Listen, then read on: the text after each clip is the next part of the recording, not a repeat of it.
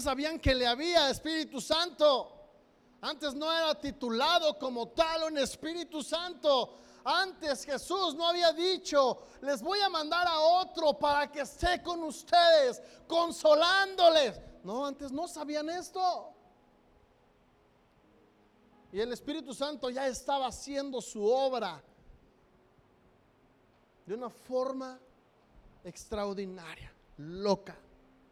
¿Por qué? Y yo me, yo me pregunté por qué. Dije, porque, porque esto era ley.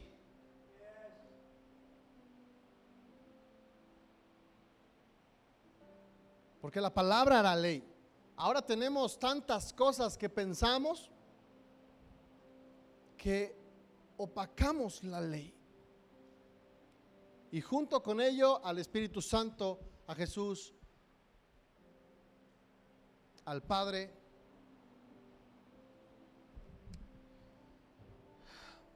Entonces cuando yo escuchaba a mi esposa decir que ocupábamos violencia para arrebatar el reino, porque el reino está sufriendo violencia,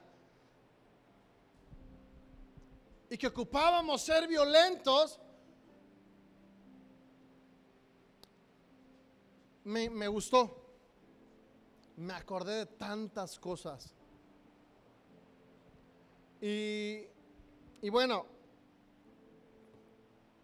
la pregunta es aquí, el Espíritu Santo, ¿qué onda aquí en la iglesia? Porque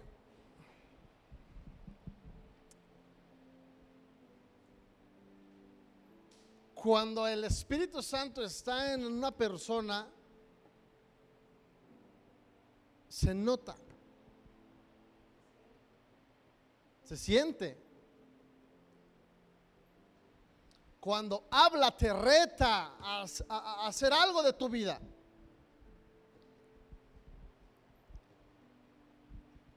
Cuando el Espíritu Santo está en alguien, lo primero que vemos en esa persona es debilidad.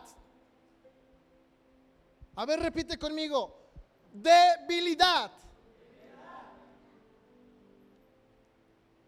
Ah, caray, ¿cómo debilidad? Ahorita te explico. Yo una vez escuché a un, a un predicador, era un maestro muy bueno y, y él dijo una vez, cuando las reuniones en las iglesias de oración, repite conmigo, de oración, se comienzan a llenar como si fuera un servicio del domingo, algo está por suceder. Y, y muchos probablemente conozcan a esta persona y van a decir, sí, pero eso lo dijo hace años. Dije, sí, pues la palabra de Dios y el Espíritu Santo no pasan de moda. Y los hechos históricos donde el Espíritu Santo se ha mostrado brutalmente es donde la gente se junta a buscar a Dios ansiosamente. Abandonando la fuerza que tienen, abandonando la capacidad que tienen y van y buscan a Dios.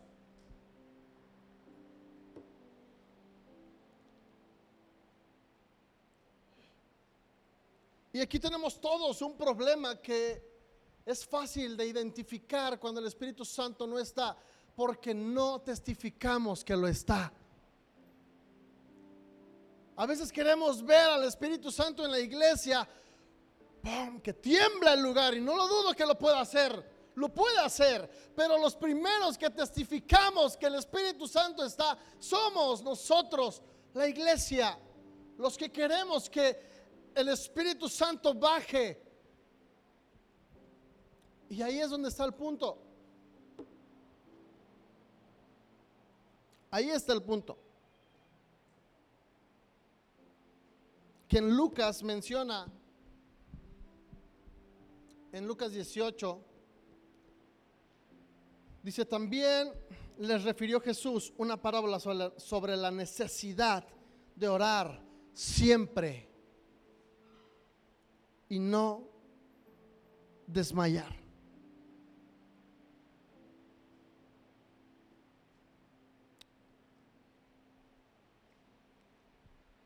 Y cuando alguien ora, yo esto me lo he preguntado mucho, que la gente no viene a la oración. Y yo dejo de, dejé de, de luchar conmigo. ¿Por qué? ¿Por qué? ¿Por qué no vienen? ¿Por qué no vienen? Eh, ¿Qué pasa? Señor, ¿por qué no es como antes? 100, 120 personas. Dejé de, pelear con eso. En la oración lleno el, el el auditorio. Entonces comencé a pensar y dije, a ver, ¿qué pasa?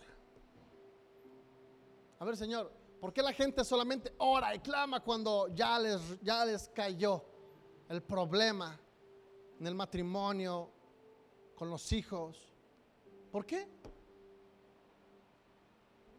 Y aquí voy a entrar al punto, por eso te dije ahorita, lo primero que vemos en una persona que tiene el Espíritu Santo es debilidad.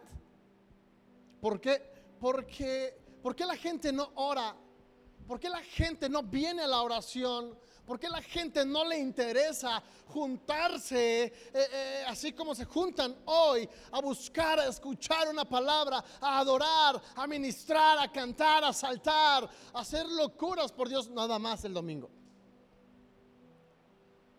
Pero en este caso, en, la iglesia, en este caso, la oración es los viernes. Y, y yo me pregunto, Señor, a ver, ¿por qué? Y caí en una respuesta muy clara. Porque la gente está en una etapa que se siente capaz y fuerte.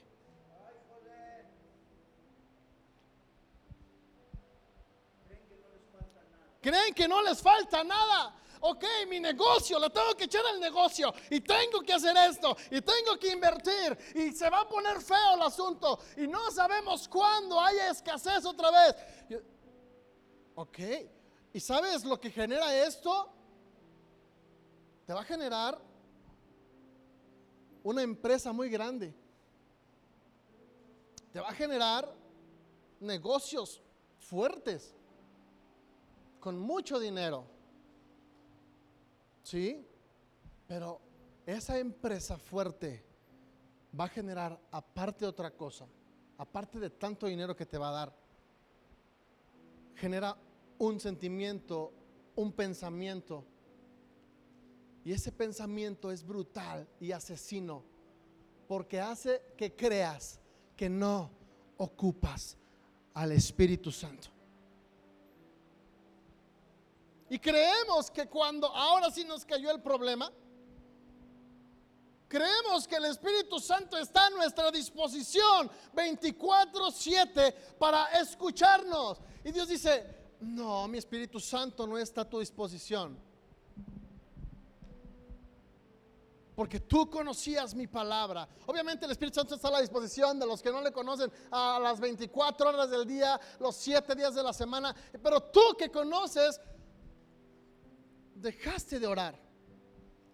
Dejaste de tomarte el espacio para venir a buscar grupalmente. Muchos dicen, no, yo oro en mi casa. No, el Espíritu Santo cayó eh, en la Biblia, cayó cuando estaban todos juntos. No es que yo oro en mi casa. Está bien, ora en tu casa y ora y ora lo que tú quieras y haz lo que tú quieras en tu casa. Pero tienes que venir. Y, cuando hablamos de, firmeza humana, de que creemos que, de que, de que creemos que ni una pandemia nos derrotó.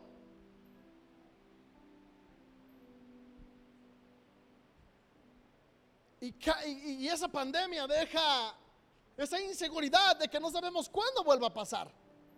Entonces hay que trabajar mucho, hay que trabajar tanto, hay que trabajar tanto para que cuando venga el problema otra vez, ya tenemos. Estás equivocado, porque se te está olvidando que estás vivo y es por la gracia de Dios. Y, no pudieras trabajar y no pudieras hacer nada si no fuera por Dios.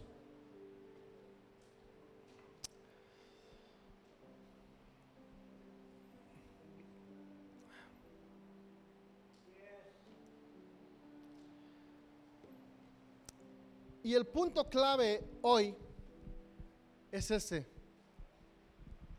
Los beneficios, no sé, bueno, yo casi no les pongo temas, pero no sé, le pueden poner los beneficios ah, de la debilidad, el poder de la debilidad, no sé, lo que quieran, pero eso va a ser.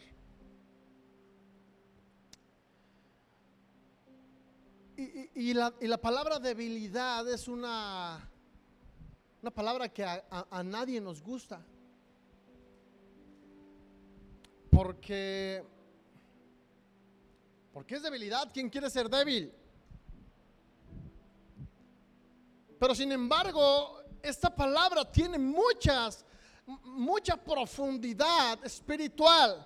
Tiene mucha profundidad en la Biblia. Para Dios la palabra debilidad tiene un contexto brutal un contexto que tumba barreras, un contexto, ¿cómo la debilidad va a tumbar? Sí, para Dios la debilidad tiene un contexto amplio de humildad tiene un, por eso te dije yo al principio, el tema de el poder de la debilidad, vamos a ponerlo así. ¿Por qué? Porque eh, Jesús es representado gráficamente como un cordero y un león. Un cordero es débil y un león es fuerte. Y, en la Biblia encontramos muchos versículos desde el Viejo y Nuevo Testamento. Encontramos muchos contextos y profundidades en la palabra debilidad. Y en ocasiones lo que no logramos entender en Dios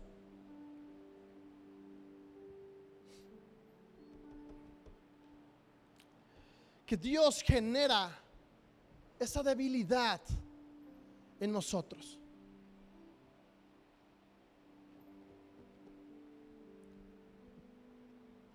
En ocasiones, no sé si te pase, que te sientes fuerte, espiritualmente te sientes capaz, te sientes listo para cualquier cosa y de repente te sientes mal, te sientes incapaz de hacerlo. Y empiezas a decir, Señor, ¿qué pasa? Ayúdame, quita el devorador de mi vida. Señor, quita el demonio que me atormenta. Señor, yo le estaba echando ganas en la iglesia y estoy haciendo las cosas. Y aunque estés invirtiendo todo tu tiempo en la iglesia y te llegues a sentir fuerte en la iglesia, Dios va a sembrar debilidad en ti. O sea, ¿cómo entonces? ¿Qué quiere Dios? Dios, fíjate, Dios provoca la debilidad en nosotros. Dios ocupa la debilidad en nosotros.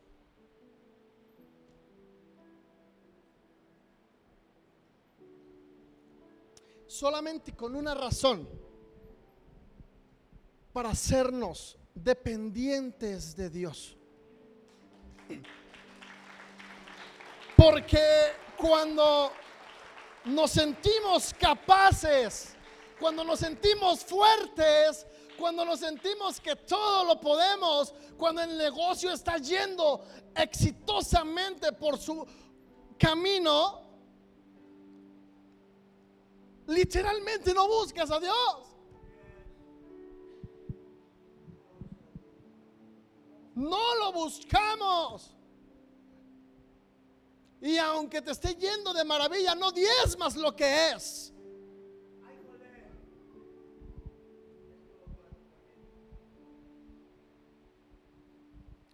Pero entonces, dice Dios, lo hiciste bien, buen trabajo. Tuviste éxito en tu negocio. En la iglesia no se diga, eres el mejor. Pero yo no quiero que sean los mejores. Yo no quiero que trates de competir con tu hermano. Yo quiero que entienda tu corazón una sola cosa. Una sola cosa que quiero que dependas de mí.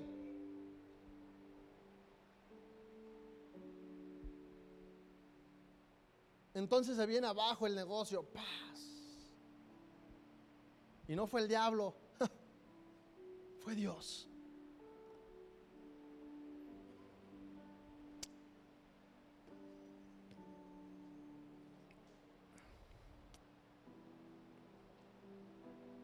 Y hay muchos versículos en la Biblia donde habla de la debilidad.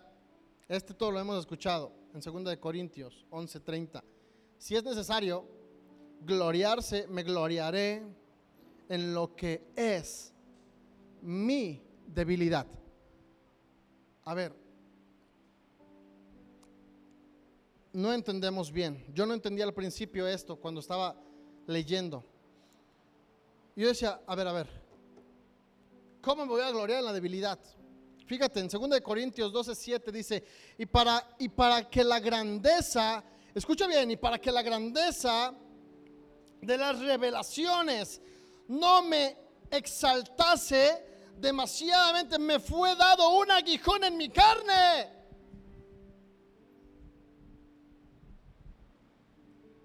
O sea, esta persona está diciendo que yo tengo revelación de Dios, lo sé. Pero me fue puesto en mi, en mi vida un aguijón que va a estar estorbándome me va a estar estorbando, me va a estar molestando, me va a estar eh, eh, inquietando, no me va a dejar estar a gusto. Me fue dado un aguijón en mi carne. Aquí viene algo brutal. Un mensajero de Satanás que me abofeté para que no me enaltezca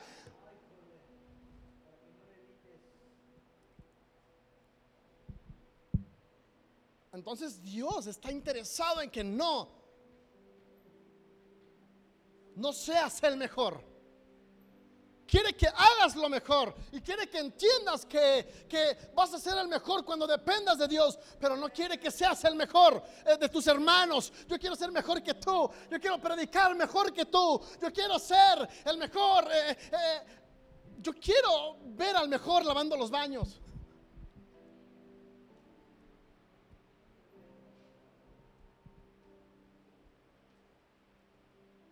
Yo una vez enseñé a, mi hijo Tristán a lavar los baños. ¿Dónde está Tristán? ¿Sí o no?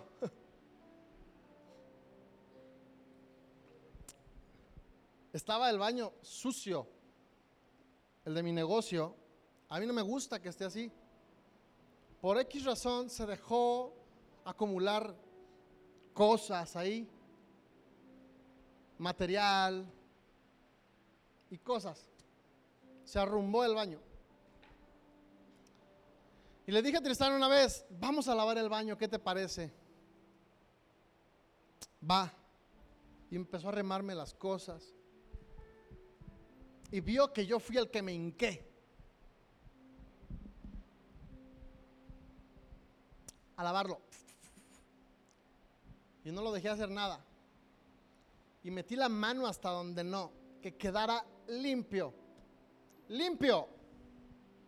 Me acuerdo mucho de mi papá que decía que el baño esté tan limpio que te puedas echar tu café y tu pan ahí. y lo dejamos ese día brutal. Y, y, después yo no estuve un tiempo y le dije, lavas el baño. Y lo dejó brutal. Lo dejó muy bien. ¿A qué voy con esto? A que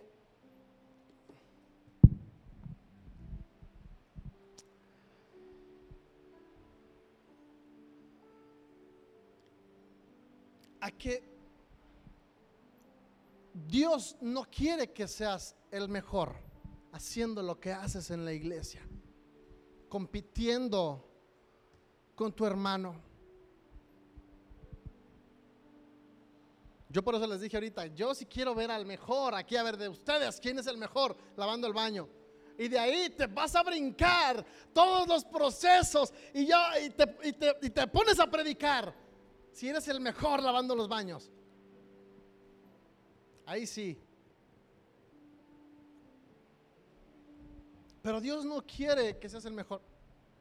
Entonces vuelvo al punto. Para que no me enaltezca de las revelaciones y no me exalte demasiadamente, me fue dado un aguijón en mi carne, algo que va a estar estorbándome. Un mensajero de Satanás que me abofeté para que no me enaltezca.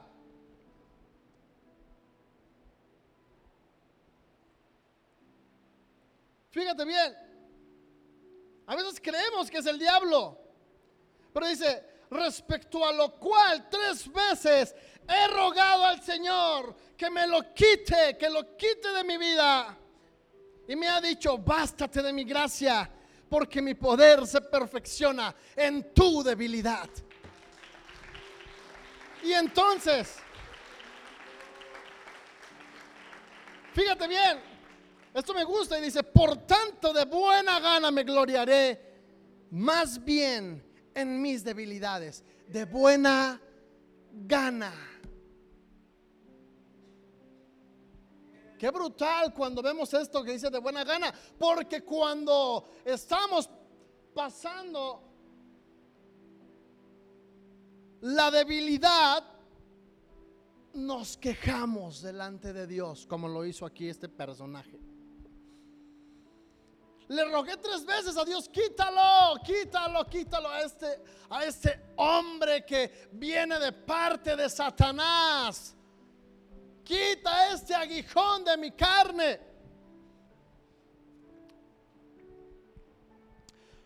Y dice, no, no, no, no te lo voy a quitar, mejor bástate de mi gracia. Y entendió y dice, ok, con buena gana me basto de tu gracia. Y entonces, de buena gana te empiezas a bastar de la gracia de Dios. Y Dios dice, ok, eres débil. Y en esta crisis, y cuando te atormente el demonio, y cuando ese aguijón te moleste, y estés de buena gana, estás solamente dependiendo de mí. Y fíjate, esta, cita bíblica todavía no termina. Dice, bástate de mi gracia porque en mi poder se perfecciona en la debilidad. Por tanto, de buena gana me gloriaré más bien en mis debilidades para que repose sobre mí el poder de Cristo. No sé si logres captar lo que la Biblia te está diciendo. O sea, de estar fuerte, de tú tener las, revelaciones en la iglesia, de tener el mejor trabajo, de tener el mejor sueldo, Dios te tumba y te dice, te, va a te voy a mandar un aguijón, te voy a poner un aguijón, voy a mandar un atormentador. Porque ocupo que lo tengas, porque te está saliendo del renglón. Y después dice, ok, entiendo que eres tú, Señor, no es el diablo, no me quieres hacer daño.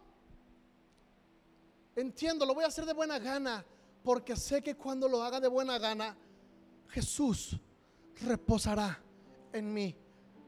Y entonces, y entonces,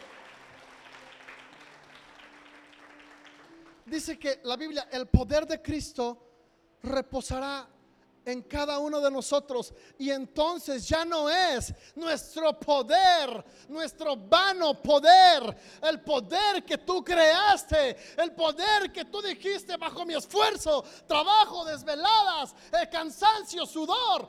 Yo, formé lo que tengo. Ahora ya no es bajo tu propio poder. Ahora ya no es bajo la capacidad humana que tenemos. Ya no es, dice aquí. Entonces me sometí totalmente. Entonces Dios me sumergió bruscamente. Y ahora el poder de Cristo está sobre mí. Y ya no es mi poder. No manches, qué locura. Y ahí es donde viene lo bueno y dices, ahí nadie me tumba, porque es el poder de Cristo Jesús.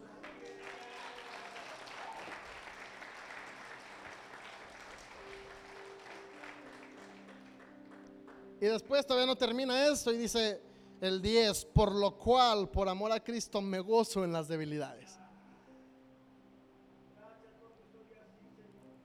En afrentas, en necesidades, en persecuciones, en angustias. ¿Por cuándo? Porque cuando soy débil, entonces fuerte soy.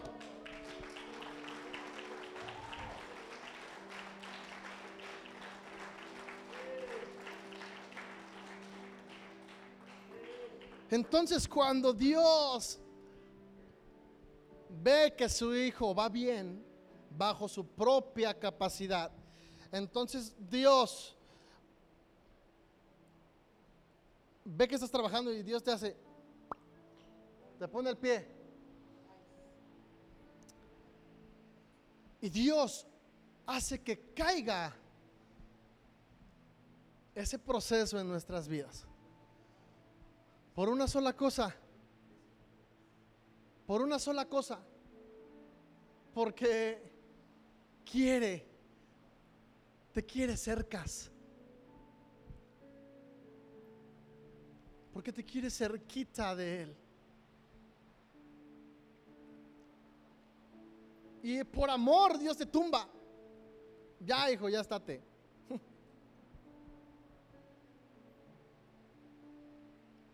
Entiende que si yo quiero que no tengas nada, no lo tienes.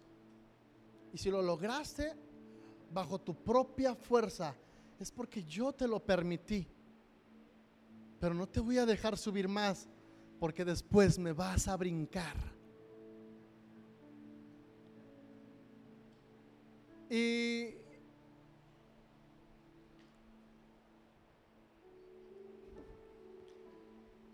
Y ahí es donde Dios nos tiene dependientes a Él. Y no es, no es así como que con un látigo, ¿sabes? Paz. No, porque aquí la Biblia dice, y con gozo voy a ir a mi afrento.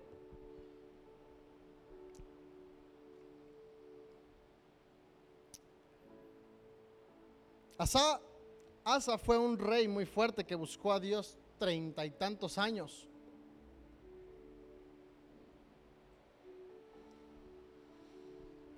Pero cuando a este rey le vino la debilidad, dejó de buscar a Dios.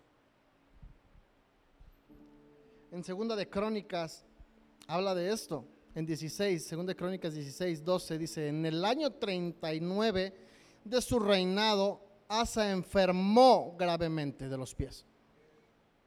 Y en su enfermedad no buscó a Dios. O sea, no manches, qué pérdida de tiempo fue su vida. Porque 35 años estuvo buscando a Dios y cuando le llegó la prueba, no buscó a Dios. Entonces dice que se enfermó muy grave de los pies y en su enfermedad no buscó a Dios, sino a los médicos. Y durmió Asa con sus padres y murió en el año 41 de su reinado. Ok, ya entendimos que lo que te leí ahorita, el versículo, los versículos largos que te leí ahorita, ya entendimos que, que Dios nos pone el tope para estar siempre dependientes a Él. Pero hay un punto gravemente que el ser humano llega tan alto que brinca a Dios. Llega la prueba y por sus propios medios no logró entender que es Dios, no buscó a Dios y probablemente quedes en la batalla. Dice aquí que treinta y tantos, treinta y cinco años, Asa estuvo buscando a Dios. Y cuando le llegó la enfermedad, no buscó a Dios, sino buscó lo que él había creado como rey. Buscó las posibilidades de sanarse porque él tenía médicos a su favor. Él tenía médicos a su disposición 24 horas al día. Y fue lo que buscó lo que él creó. Él buscó, él dijo, yo tengo el dinero y voy a buscar algo que me pueda ayudar. No buscó a Dios. Y pasaron los años y no se sanó y se murió. Por no buscar a Dios.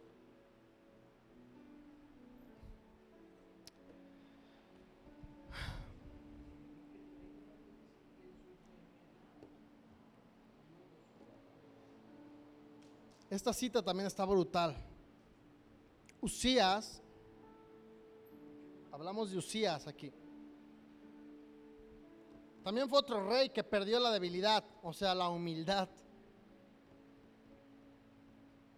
Si se acuerdan de él? Que murió leproso. En segundo de, Crónicas 26. Mas cuando ya era fuerte, fíjate bien, ponme atención.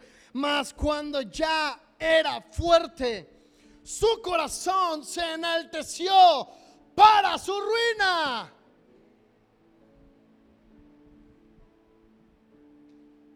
Perdió la debilidad. Se sintió tan fuerte que creció tanto, pero creció para su ruina. Y, y me imagino, bueno, no me imagino, la Biblia menciona varios topes que Dios le ponía. Y no los, no los, no los aceptó. Dice, mas cuando ya era fuerte, su corazón se enalteció para su ruina. Porque, porque se rebeló contra Jehová, su Dios.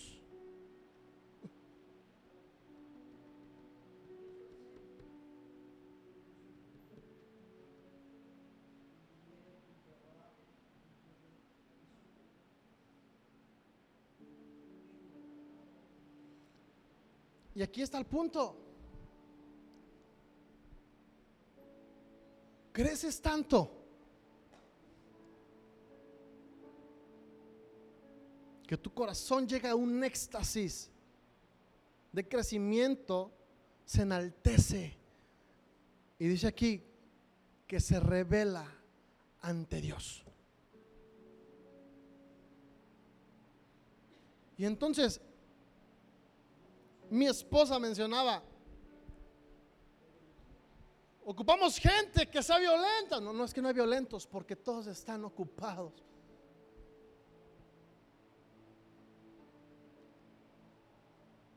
Es que en serio, tengo mucho trabajo. Sí, sí, sí, sí, sí, sí, sí. Es que en serio, llego bien cansado. Sí, ya sé. Es que yo nada más vengo a la iglesia para escuchar bonito.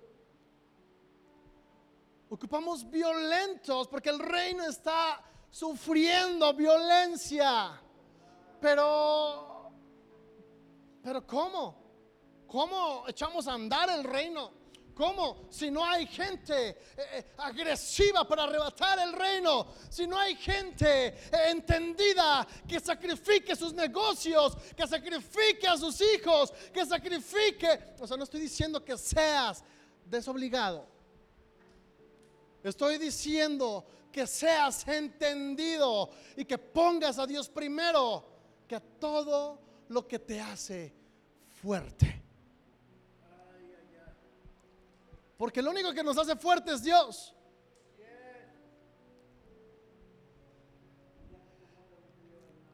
Entonces ayer, ayer escuchaba un video de, de Rambo, ah, no, de Rocky, no me acuerdo qué película era, donde está sermoneando a su hijo y le da un sermón, pero perrón hasta, de esos que te...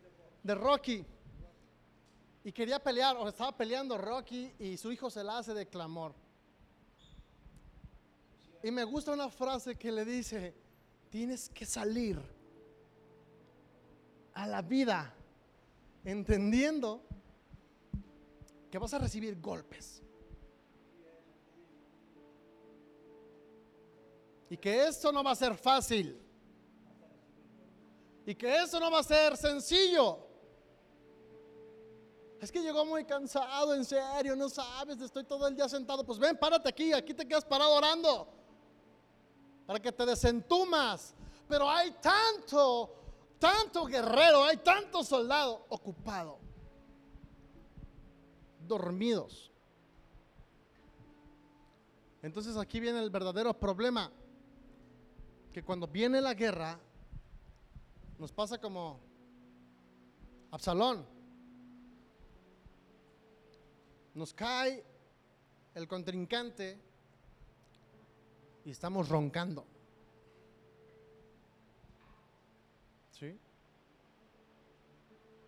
Así dice la Biblia, que David llegó,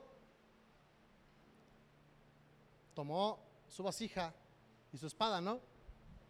Y estos estaban bien dormidos, o sea que se pasó hasta la casa, hasta el cuarto donde dormía el rey. Y dice que lo pudo haber matado. Ese es otro tema.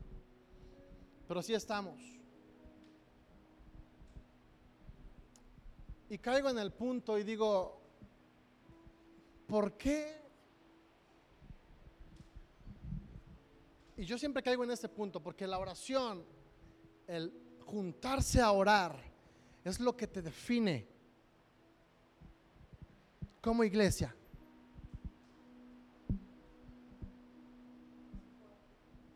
Te hace fuerte.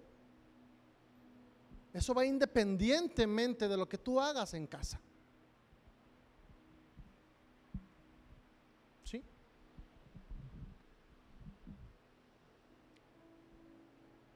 Tienes que entender que el reino de los cielos está sufriendo violencia, sí, pero tienes que entender que si vas a estar dentro del reino, como le dijo Rocky a su hijo, es que entender que vas a recibir golpes. Y que no va a ser fácil.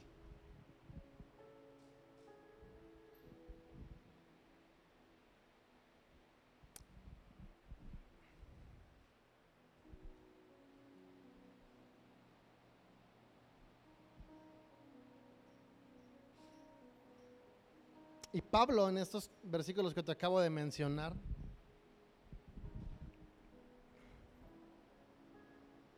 termina diciendo, cuando soy débil, fuerte soy. Y si te sientes, fácil, te lo voy a poner muy fácil. Si te sientes fuerte y que lo tienes todo y que estás estable,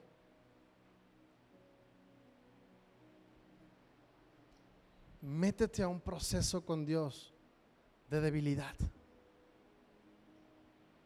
Porque así no le sirves a Dios fuerte. Tengo un buen de contextos para hablar de esto. Muchos, te lo juro, muchos. Cosas que sucedieron en el cielo antes de la creación.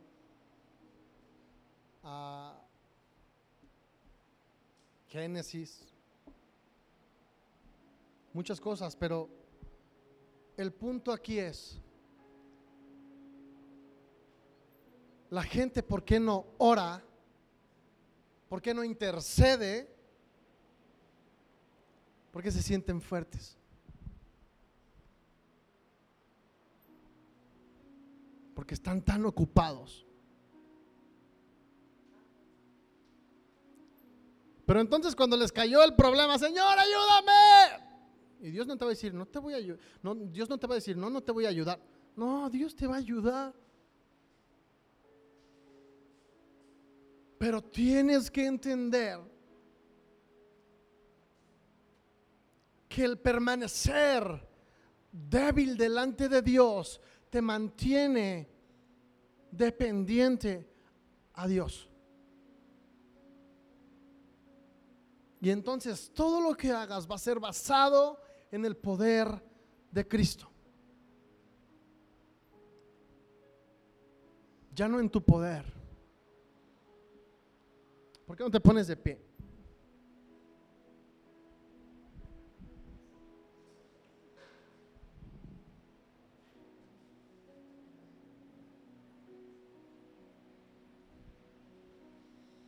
Entonces, yo cada que vengo a la oración,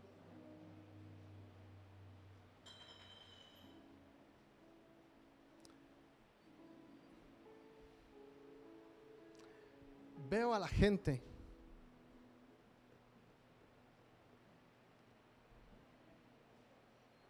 y lo único que veo es que se sienten fuertes.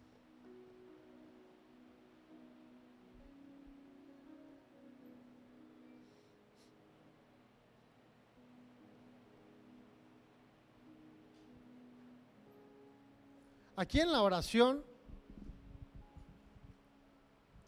veo a señoras que se están divorciando de sus vatos.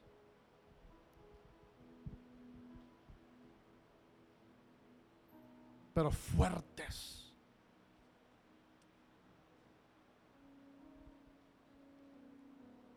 Y eso impide que Dios haga su chamba.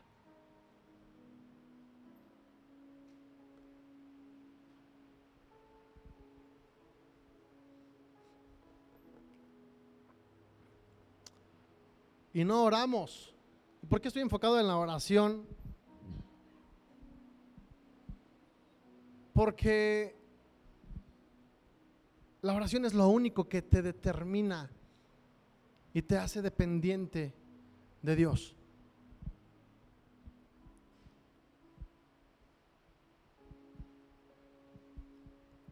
La oración hace, y que seas dependiente, la oración hace que digas, ok,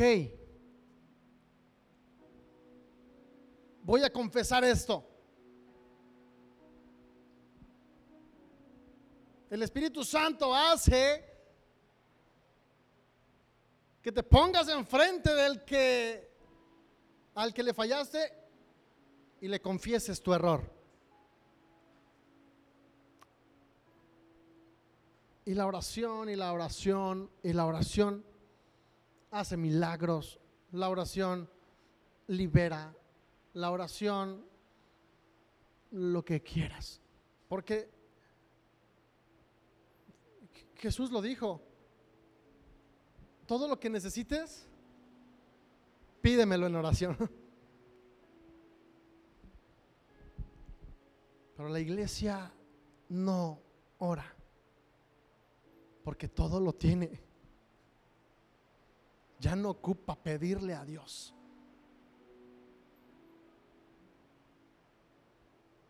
Porque mientras mi familia y yo estemos bien, que el mundo gire.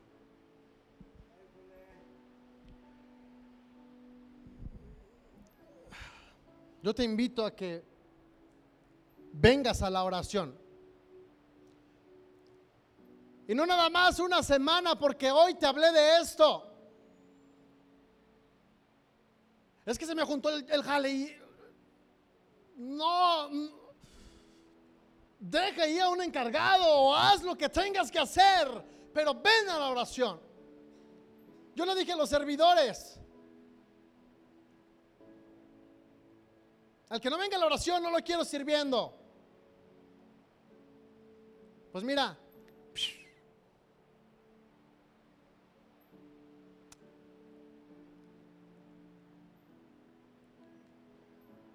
Ya tenía mucho que no hablaba de esta forma. mucho.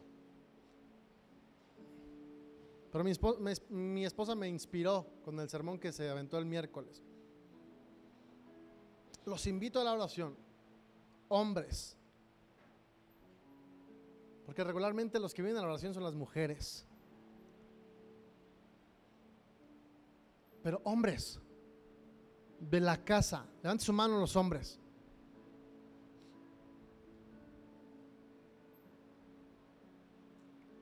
Hombres de la casa, hombres del hogar.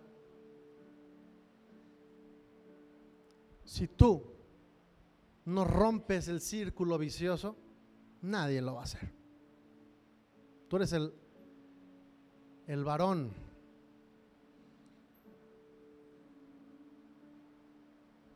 Y cuando vengas a la oración, ven con la disposición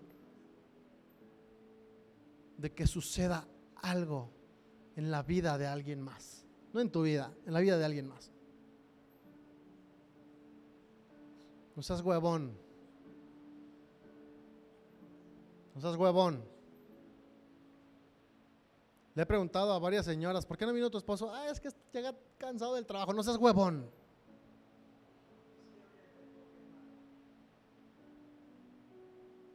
No seas chillón.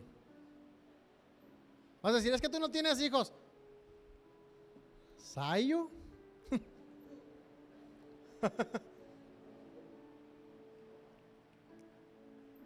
¿Sí? Tráetelos a orar también a tus hijos. Siempre vengo a la oración. Todos los niños allá afuera. Por eso después los hijos están así. Vamos a orar. Señor, te doy gracias por esta tarde. Gracias